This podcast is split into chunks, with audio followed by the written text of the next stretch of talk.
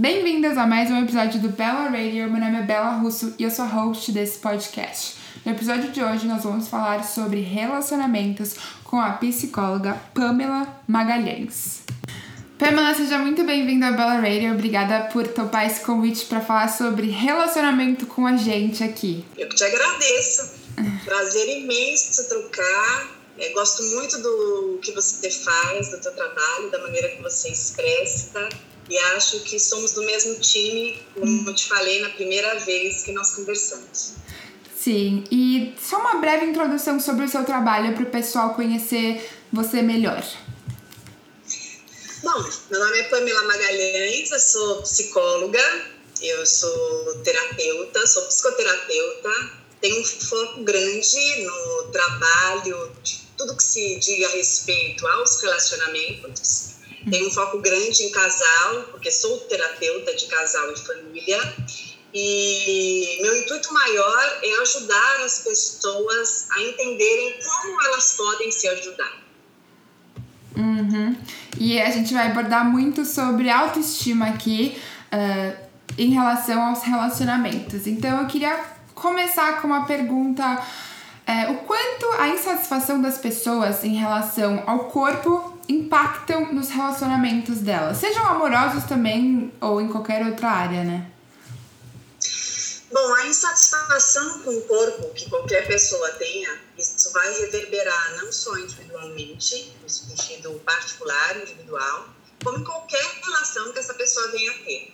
Isso vai influenciar nos relacionamentos que ela possa vir a ter amorosos, nos relacionamentos sociais, também terá impacto no profissional, porque mexe principalmente com autoestima e com autoconfiança não tem como se falar sobre autoestima sem se considerar a autoconfiança. Uhum. Quando eu não estou integrada com o meu eu, quando eu não me percebo, não me aceito, não estou em paz comigo, dificilmente eu vou conseguir colecionar, cultivar relações saudáveis. Primeiro que eu vou estar sempre muito preocupada com opinião dos outros, sempre vou estar carregando o sentimento de inferioridade, vou estar muito preocupada em me comparar, em pertencer, ou mesmo estar adequado. E é como se eu me deslocasse do meu verdadeiro eu. Então, se a autoestima, que é a forma que eu me percebo, né, que é o quanto eu me estimo, quais são os carinhos que eu faço para mim, se isso não estiver em equilíbrio, eu dificilmente conseguirei acreditar que alguém me queira bem, uhum. tanto no sentido daquilo que eu mereça, quanto daquilo que eu recebo. Então, é mais ou menos assim. É, tudo que vem no sentido de alguém me elogiar, de alguém dizer que gosta de mim, de me querer bem, eu não me aproprio. Uhum. Eu fico reativo, eu fico refratário. E se em qualquer momento eu tiver qualquer tipo de crítica, qualquer feedback mais negativo, pé na bunda que a gente conhece que acontece, qualquer situação de rejeição, isso vem como uma avalanche. Mas por que isso impacta tanto? Porque isso faz uma ressonância com tudo que eu penso sobre mim aqui dentro. Hum. Então, enquanto eu não reconfiguro essas minhas crenças e essa minha percepção sobre eu mesmo, dificilmente eu vou conseguir transitar nas minhas relações de uma maneira bacana, de uma forma legal. Entendi. E como a pessoa pode construir uh, esse relacionamento, começar a construir um relacionamento saudável consigo mesma? Porque eu vejo muitos extremos hoje em dia em saudável. Óbvio que é diferente para cada pessoa, mas algumas pessoas é, é, são muito 8 ou 80. Como encontrar um equilíbrio nesse relacionamento saudável? Bom, primeiro, acho que as pessoas precisam entender o que é ser saudável. Sim. Né? Eu acho que tem um abismo sobre isso. Uhum. Primeiro que você fala em ser saudável, a pessoa já tem aquela visão de ser fitness. Uhum. Então já pensa no prato de salada, então já pensa no exercício físico. Uhum. Eu acho que o ser saudável ele está muito mais ligado com o equilíbrio individual de cada um. Ser saudável nunca vai ser eu entrar numa dieta hiper rígida, restritiva, porque eu vi que a fulana faz e que isso funciona para ela. Uhum. De repente eu começo a ter uma dieta super restritiva, aí eu entro num peso e olho no espelho, até falo, caramba, tô bem legal de corpo, mas por dentro eu tô super infeliz. Uhum. Então, nunca você vai me convencer que ter um corpo maravilhoso, estar incrível, linda na foto, é ser saudável. Para mim, saudável tem a ver também com a harmonia, de acordo com o que eu sinto dentro de mim. Como eu estou com o meu íntimo. Qual é o meu eixo? Hum. Então, eu preciso entender, e não é supérfluo isso, né? Isso é muito importante dizer. O que me faz feliz? Né? Você já se perguntou o que, o que te faz feliz? É. é. Porque, de repente, o que me faz feliz é algo tão estranho e tão enigmático, tão misterioso, que eu nunca me permiti.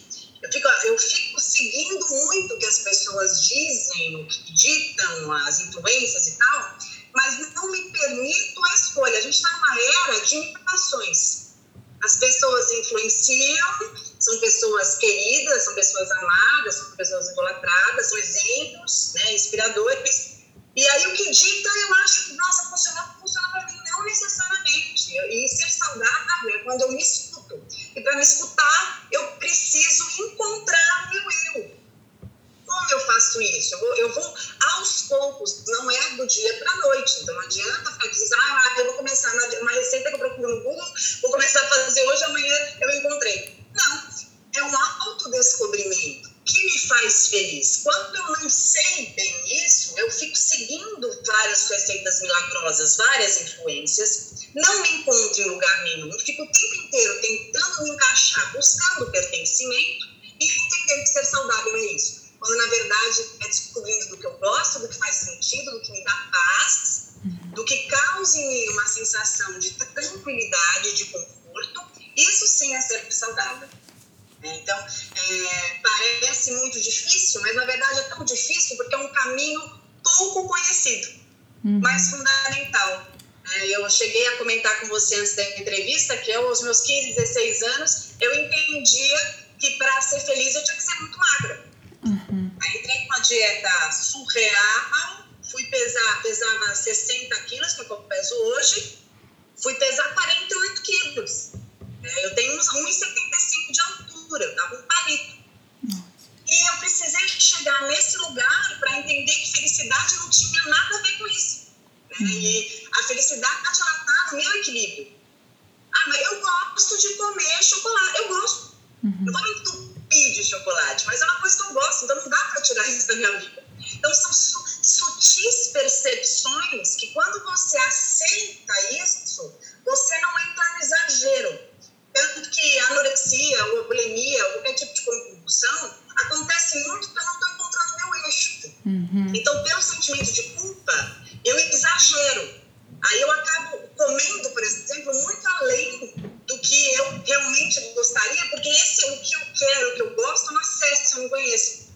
Então, quanto mais nós nos tornarmos conhecidos para nós mesmos, nós vamos travando acordos importantes. O que é importante para mim? O que me faz bem? Bom, chocolate é legal, é, mas eu não preciso comer um monte de chocolate, né? Eu acho que se eu comer um pouquinho, eu vou me sentir em paz. Sim. Ah, eu gosto de beber um vinhozinho, então eu vou beber, eu não preciso beber três garrafas de vinho.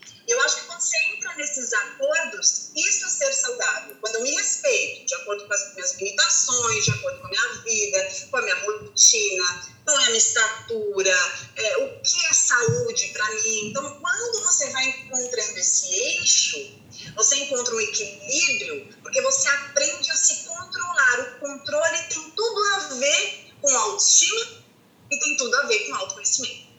Com certeza, nossa. E é interessante porque às vezes as pessoas elas estão tão confusas que elas precisam se explicar por estar tá aproveitando assim um copo de vinho. Eu, eu, vejo muito isso nas redes sociais, né? Porque é muita influência. Então, não, gente, eu eu tô porque eu gosto, eu não vou exagerar, é, eu me sinto bem. E quando você encontra o seu eixo, você precisa se explicar cada vez menos porque faz sentido para você e é aquela paz interior que as pessoas tanto procuram. E isso é tão legal que você está falando, porque cada corpo é um corpo. Nossa, sim. Cada corpo é um templo, cada corpo tem uma história, cada corpo tem um pedido, um desejo, uma necessidade, uhum. e a gente precisa escutar isso. E se nós não estivermos afinados com isso e seguindo outra coisa que nós entendemos que deva ser seguida, é quando a gente se, se descola de nós. Uhum. E quanto mais a gente se descola, mais esse corpo vai sendo abandonado. Uhum. Então, eu acho que a questão da autoestima, ela está muito ligada em eu perceber quem eu sou, porque aí tudo que eu faço tem uma razão construtiva na minha vida. O que nos prejudica muito, Bela, tem muito mais a ver com a destrutividade em ciclos disfuncionais que nós alimentamos em todos os aspectos da nossa vida. Não só no sentido da, da saúde, no aspecto é, de exercício alimentar que a gente está falando, mas no aspecto relacional também, no aspecto profissional. Quando eu não, não me encontro, eu não sei a, a que vim, o que eu quero, o que é importante para mim, quando eu, que sou a, a, a, principal peça aqui, que precisa estar tá, é, bem ligadinha, né, com todas as conexões intrínsecas, se eu estou muito desligada disso, os caminhos que eu vou tomando, eles, eles ficam muito aquém desse meu verdadeiro eu. Sim. Por isso que eu preciso sempre me consultar em tudo. Seja num cara que eu vou sair, seja numa comida que eu vou comer, seja num trabalho que eu vou aceitar, uma entrevista que eu vou fazer, numa amizade que eu vou trazer para minha vida, uhum. faz sentido para mim. Isso vai ser bom por quê? Eu quero por quê? Então, veja, por isso que a gente fala que o limite, né, a tolerância, é, tem muito a ver essa questão da aceitação com a autoestima, porque aquilo que eu trago para o meu mundo a pessoa que eu transo, a comida que entra no meu corpo, o trabalho que eu escolho estar todos os dias, a pessoa que está do meu lado, tudo isso tem muito a ver com aquilo que eu permito e escolho. Uhum. Então, se eu não estiver em contato com aquilo que diz o meu coração, se eu não estiver escutando, se eu não fizer esse filtro, essa peneira, eu vou estar trazendo para o meu universo muito além do que eu realmente precise. E com certeza muitos elementos que não agregam de nada, que na verdade estão ali porque eu fui a primeira pessoa a permitir que isso estivesse nesse lugar. Uhum. E eu acho que é legal para dar um eixo para um assunto muito importante e não muito falado. Uh, o que que o que acontece quando uma pessoa está em um relacionamento falido, às vezes até abusivo emocionalmente ou né, fisicamente. Então, por que, que uma pessoa ela não consegue terminar um relacionamento assim devido à sua autoestima? Porque ela acredita que ninguém uh, vai amar ela. Como é que. É muito comum, né? Isso é muito comum hoje em dia. Totalmente comum. É, quanto mais a minha autoestima for baixa, mais eu vou estar em situações que me causam algum tipo de desconforto, algum tipo de sofrimento, é, algum tipo de estranhamento, mas ao mesmo tempo tem uma sensação disfuncional de conforto. Você vai me dizer, mas como pode ser confortável algo que não é confortável? É. Mas a sensação de conforto, ela está ligada à, à, familiarização, à sensação de que aquilo é familiar, que aquilo é conhecido. Uhum.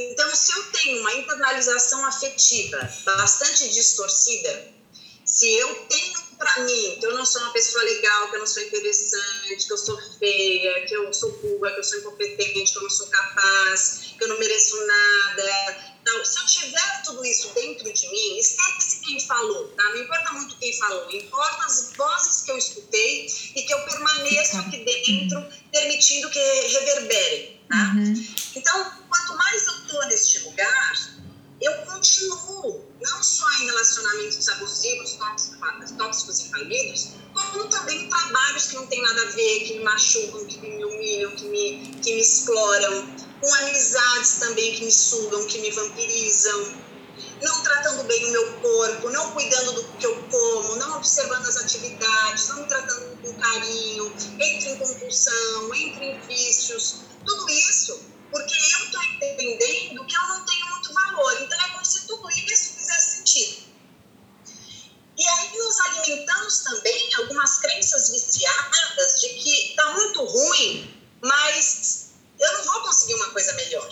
Né? Então, quando a gente fala de corpo, por exemplo, um tema que eu cheguei a te comentar e que é pouco falado, porque não é bonito, mas é muito real, que eu escuto no consultório, é mais ou menos assim. A pessoa está num corpo que ela não se reconhece. Ela não está feliz, ela não gosta, ah, porque, ah, porque eu tenho gordura aqui, porque eu tenho flacidez acular, celulite, ai, não reconheço meu bumbum, minha barriga, tenho vergonha, escondo e tal, blá, blá. A pessoa tem esse discurso, tá? Uhum. E aí ela diz assim, por pior que esteja a minha relação, seja um namoro bom, um casamento infeliz e tal, ela disse, eu tenho medo de sair dessa relação porque eu não consigo imaginar que alguém vai gostar de mim. Eu não consigo imaginar que alguém vai querer transar comigo, que alguém vai ter desejo por mim. Não consigo imaginar que eu vou ficar de calcinha perto dessa pessoa. Eu não consigo supor a ideia que eu vá ficar de biquíni perto dessa pessoa. Então, tem-se toda uma fantasia de crenças equivocadas, internalizadas, de que não é bom bastante, de que essa pessoa não é boa o suficiente. Então, é como se ela, ela mesma alimentasse uma teia e permanecesse ali aprisionada.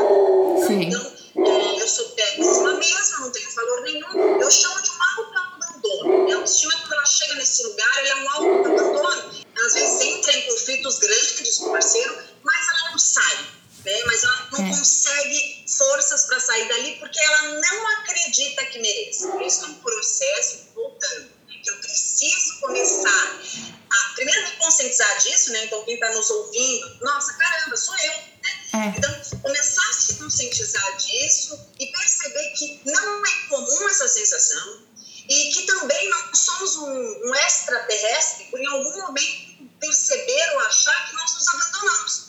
Nunca se esqueçam que, por mais que nós percebamos isso, nós sempre podemos nos resgatar. Essa é a notícia boa. É. Né? Nós sempre podemos nos resgatar. Uhum. Porque, por mais que a gente cultive muito, por exemplo, o corpo, a gente é um corpo, é uma matéria. A gente pode fazer o que quiser dessa matéria. Né? A gente pode estourar, a gente pode deformar, mas a gente pode também encontrar essa forma que nos transmita alguma paz e muito além do corpo, são as emoções que estão dentro desse corpo. E as emoções, quando elas estão adoecidas, elas nublam a nossa percepção acerca não só do corpo, quanto da vida, quanto da pessoa que está do nosso lado, quanto de nós mesmos. Então, quanto mais a gente vai fazendo uma espécie de detox na nossa auto-percepção, fazendo pequenos movimentos, primeiro de conscientização, e depois começando a fazer pequenas mudanças de comportamento, principalmente de hábito, para que a gente possa se tratar com mais carinho, com mais harmonia, com mais consideração e com mais comprometimento sobre nós mesmos, entendendo que se nós não pegarmos a rédea da nossa vida e lutarmos por aquilo que nós queremos e que nós merecemos, ninguém fará isso por nós. Então é de pouquinho em pouquinho, não tenha preguiça, ai meu Deus, agora não sei por onde começar, olha, olha, olha o lugar que eu tô, olha a situação como está, não importa. Por pior que esteja, por mais grave que pareça, é sempre possível. É de pouquinho em pouquinho. O problema é que a gente posterga demais. Uhum. Né, Eu acho que às vezes a gente fala, ai meu Deus, não tem mais jeito, olha, olha a situação que chegou, olha caramba, a idade que eu tô, olha, e aí a gente entra naquela dor, aquele ciclo vicioso, e aí parece que a gente se machuca mais. Sim. Não importa. Isso eu quero frisar com você e para quem está ouvindo. Não importa. Sempre atento, tá? Sempre atento, sempre dá para melhorar. De pouquinho em pouquinho, a gente vai. Eu falo quando a gente olha aquela escadaria, né? Uhum. É, eu não sei se alguém aí consegue lembrar, se você pensa dela, uma escadaria grande que você já viu na sua vida, a gente olha aquilo de fora e fala assim: caramba, eu não vou chegar lá. Lá no é. fim, jamais.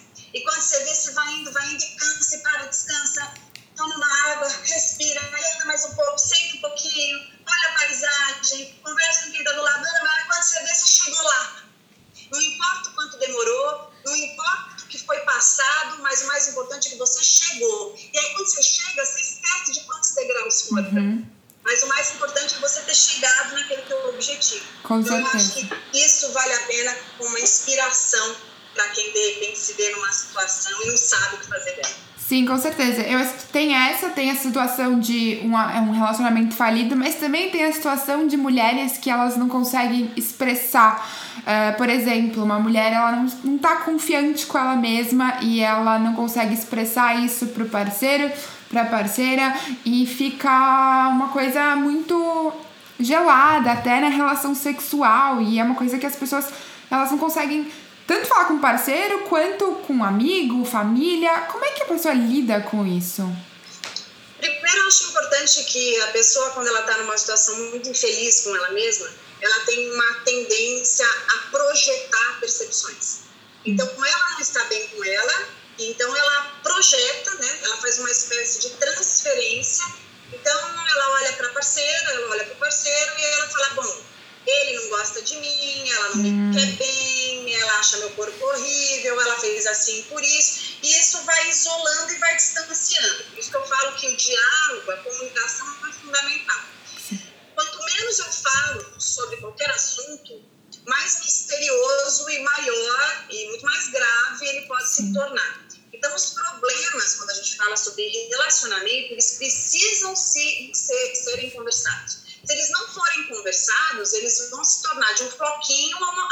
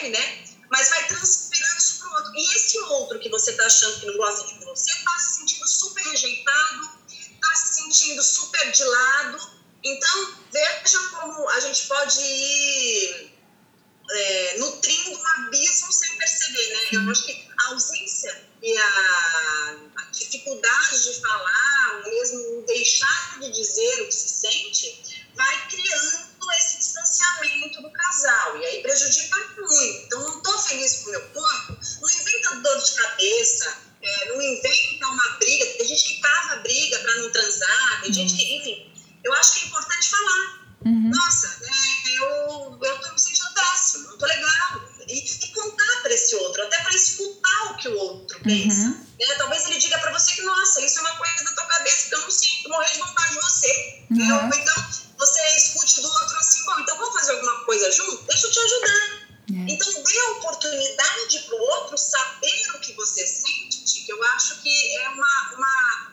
uma alternativa construtiva na relação.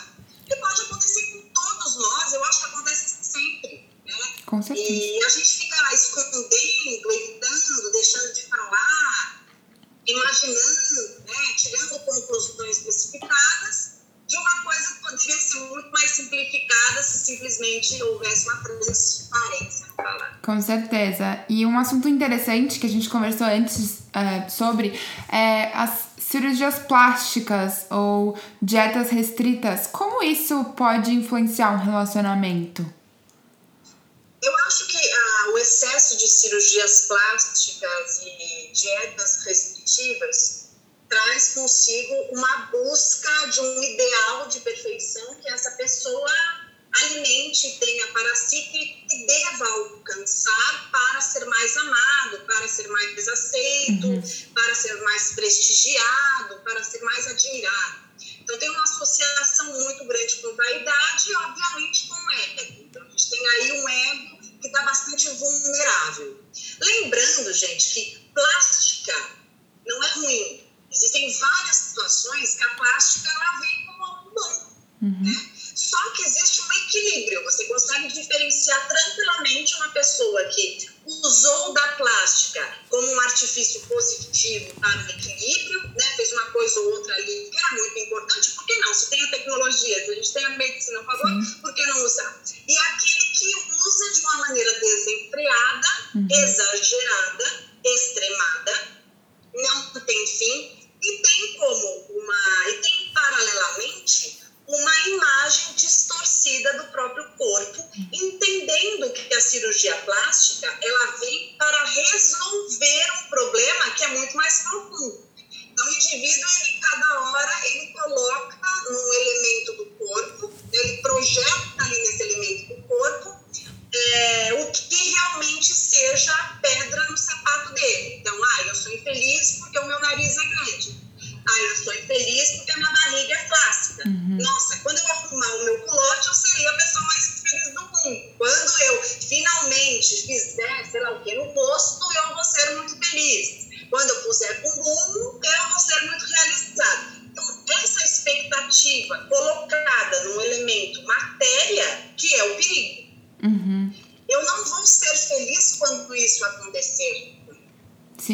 pode ser bom para mim? Pode, mas quando isso passa a ser desempregado, é porque eu estou jogando toda hora num elemento externo e entendendo que esse elemento é, né, ele se torna o depositário de todas as mazelas que eu não consigo entrar em contato.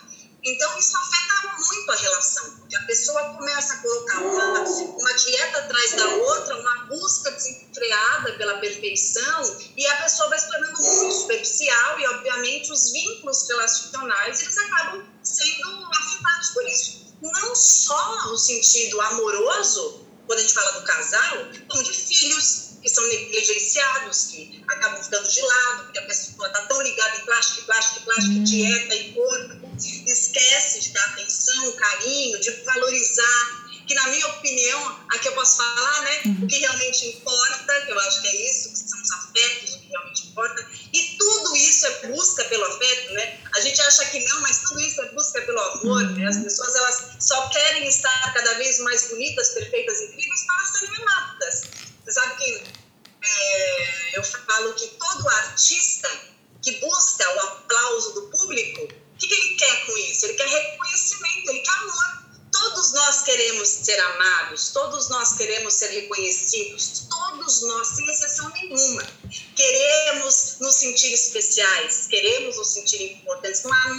de mal nisso. O que é perigoso é eu acreditar que eu preciso alcançar uma perfeição idealizada e ser reconhecida por alguém fora para que eu entenda que sou amada. Uhum. Vamos mudar um pouquinho a ordem dos fatores. Primeiro, eu me amo, eu me reconheço, eu me aceito, eu me entendo. E depois que eu estiver em paz com essa condição, aí eu vou gozar com o amor que possa vir de fora e vou adorar isso, porque é muito bom ser amado. Mas eu não vou ser mais amado porque eu tenho um corpo mais perfeito, porque eu tenho uma bunda mais dura, a barriga mais definida, o culote mais incrível, o rosto mais liso, né, liso maravilhoso. Não é isso que me faz mais amado. É, a gente tem que saber diferir essa história de ser perfeito e ser amado.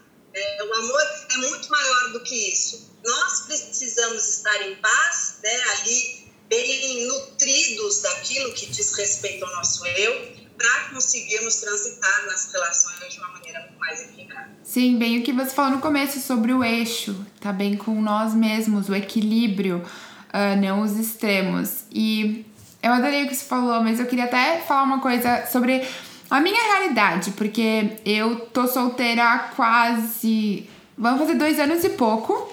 E eu vejo que algumas pessoas me perguntam: eu tô bem solteira, não que eu, eu Óbvio, a gente precisa ser amado, mas não é uma coisa que eu preciso de um relacionamento agora por N fatores da minha vida. Mas é difícil, às vezes, a pressão das pessoas em volta de você tem que estar em um relacionamento ou você só está feliz quando você tem alguém ao seu lado. Como lidar com é, essa, essa opinião alheia dos outros? é, eu acho que é tão interessante, né, Bela? Porque eu não acho que nós precisamos ter alguém do lado para realmente nos sentirmos amados. É. Eu acho que primeiro a gente precisa funcionar na carreira solo muito bem, muito bem. Uhum. Gostar muito da nossa própria companhia. Entender que a gente não precisa de ninguém, porque na minha visão e no que eu estudo sobre relacionamento, é, o amor real, verdadeiro, ele só existe quando eu não preciso de você. Uhum. Eu estou com você porque eu quero porque é bom, porque me faz bem e eu percebo que eu também faço bem para você. Sim. E essa troca mútua, ela é boa, ela é gostosa, eu entendo que soma, então faz sentido e a gente deve sim continuar junto, porque está funcionando e está sendo muito bom. Caso contrário, não tem que existir. Então não tem obrigatoriedade nenhuma aqui. E eu não acho que está escrito em lugar nenhum, na minha cabeça aqui, lógica, de que tem que ter alguém do lado para ser feliz. Não. É. Muito pelo contrário, eu acho que a gente tem que. A gente nasce sozinho, eu brinco, né? Eu falo, às vezes as pessoas falam, ah, que horror! Mas a gente nasce sozinho, meu Deus. A gente nasce sozinho e a gente morre, e a gente morre também. Né? Eu falo até gêmeo, ele nasce um, depois nasce o outro. Né? Então a gente nasce sozinho.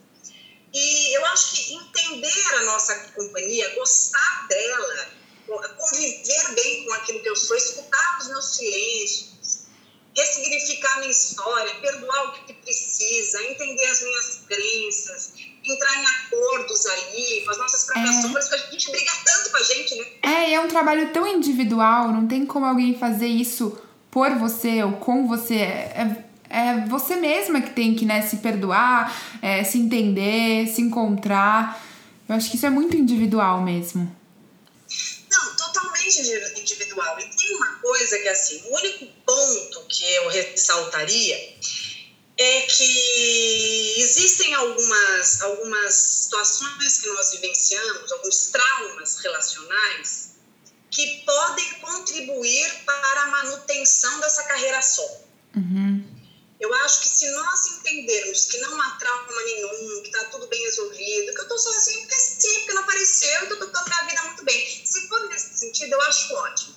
Se eu estiver sozinho, mas por quê? Porque eu tenho medo, porque eu tô fóbico por alguma razão, porque eu sofri uma pancada daquelas e eu não quero sofrer de novo. E aí eu fico sozinho porque é uma maneira de eu ter mais controle, porque eu tenho um caráter mais obsessivo, então é melhor ficar assim, porque até gostaria, mas ah, não quero correr risco.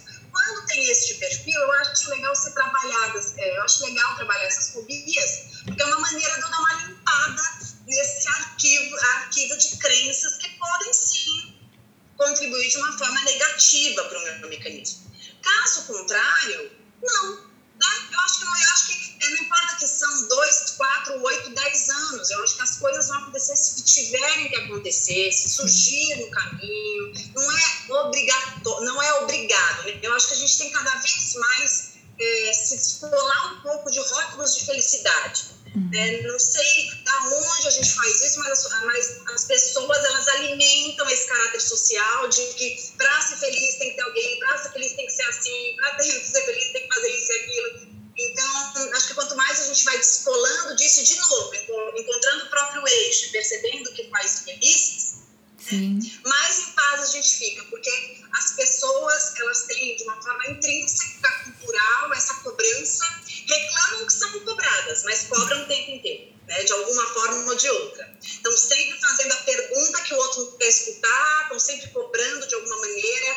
Eu acho que falta muito assunto. Eu acho que o outro olha para você, bom, o que, que a Bela não tem? Qual é o ponto fraco que eu vou perguntar para ela? Ah, mas Bela, você é tão bonita, por que você não está namorando? Nossa, você tem alguma questão, algum problema? Então, é, eu acho que quanto mais a gente conseguir respeitar isso, que a vida é de cada um e que o outro ele pode sim se sentir feliz diferente de você e que não tem uma regra de felicidade, né? não é uma receita de bolo. Nem todo mundo para ser feliz precisa ter alguém do lado, assim como nem todo mundo para ser feliz tem que casar na igreja, tem que ter um filho, tem que ter dois, tem que ter três, tem que morar na praia. Eu acho que quanto mais a gente vai é, respeitando isso, acho que mais a gente pode entender que estamos sábios emocionalmente e em paz conosco. Porque quanto é. mais eu culpo você, é pela minha dificuldade de olhar para as minhas próprias sombras com toda certeza. Com certeza, com certeza mesmo. E é interessante isso, é realmente olhar para dentro, trabalhar aqui dentro, para que esses, essas coisas que nunca vão parar, as pessoas sempre vão gostar de falar, é, nos afetem. Desculpa, Bela, passou um avião aqui, menina. Eu escutei uma palavra que você falou. Não, é, é importante a gente estar tá bem com nós mesmos para que as, o que as pessoas falarem não, não vai afetar Isso. a gente de uma Isso. forma negativa. Isso eu chamo de blindagem emocional. É. Eu me blindo emocionalmente quando eu estou em paz e de acordo com as decisões que eu escolhi para minha vida. Exato se eu puder deixar aqui um recado para todo mundo que a gente possa encontrar o nosso próprio eixo, que estejamos mais integrados com a nossa verdade, com aquilo que realmente somos, que consigamos nos escutar, porque são tantas vozes, são tantas opiniões é tanta gente dizendo o que tem que ser, o que você tem que fazer, o que é melhor para você, e é cobrança daqui, questionamento acular. São olhares, são conversas, são ruídos ensurdecedores e que nos perturbam tanto e que só servem para nos distrair do que realmente somos. Então, quem sabe da nossa vida somos nós. Quem conhece as nossas histórias somos nós. quem viveu ali cada emoção, cada passo, cada luta, cada intenção, fomos nós. Então, é, é, se apropriar de tudo isso, incorporar toda essa experiência, essa vivência, que independente da idade, todos nós temos nas reais perspectivas e confiarmos em tudo isso e encontrarmos ali as respostas do que nos faça bem, seja no âmbito que for, seja em relação a corpo, seja em relação ao amor, seja em relação ao profissional, pessoal, social, se respeite, se escute, se preserve, se acolha, se cuide com carinho, se ame. Isso é autoestima mesmo. É. Isso é ser humano. As pessoas esqueceram que é ser humano, mas ser humano é mais ou menos isso aí.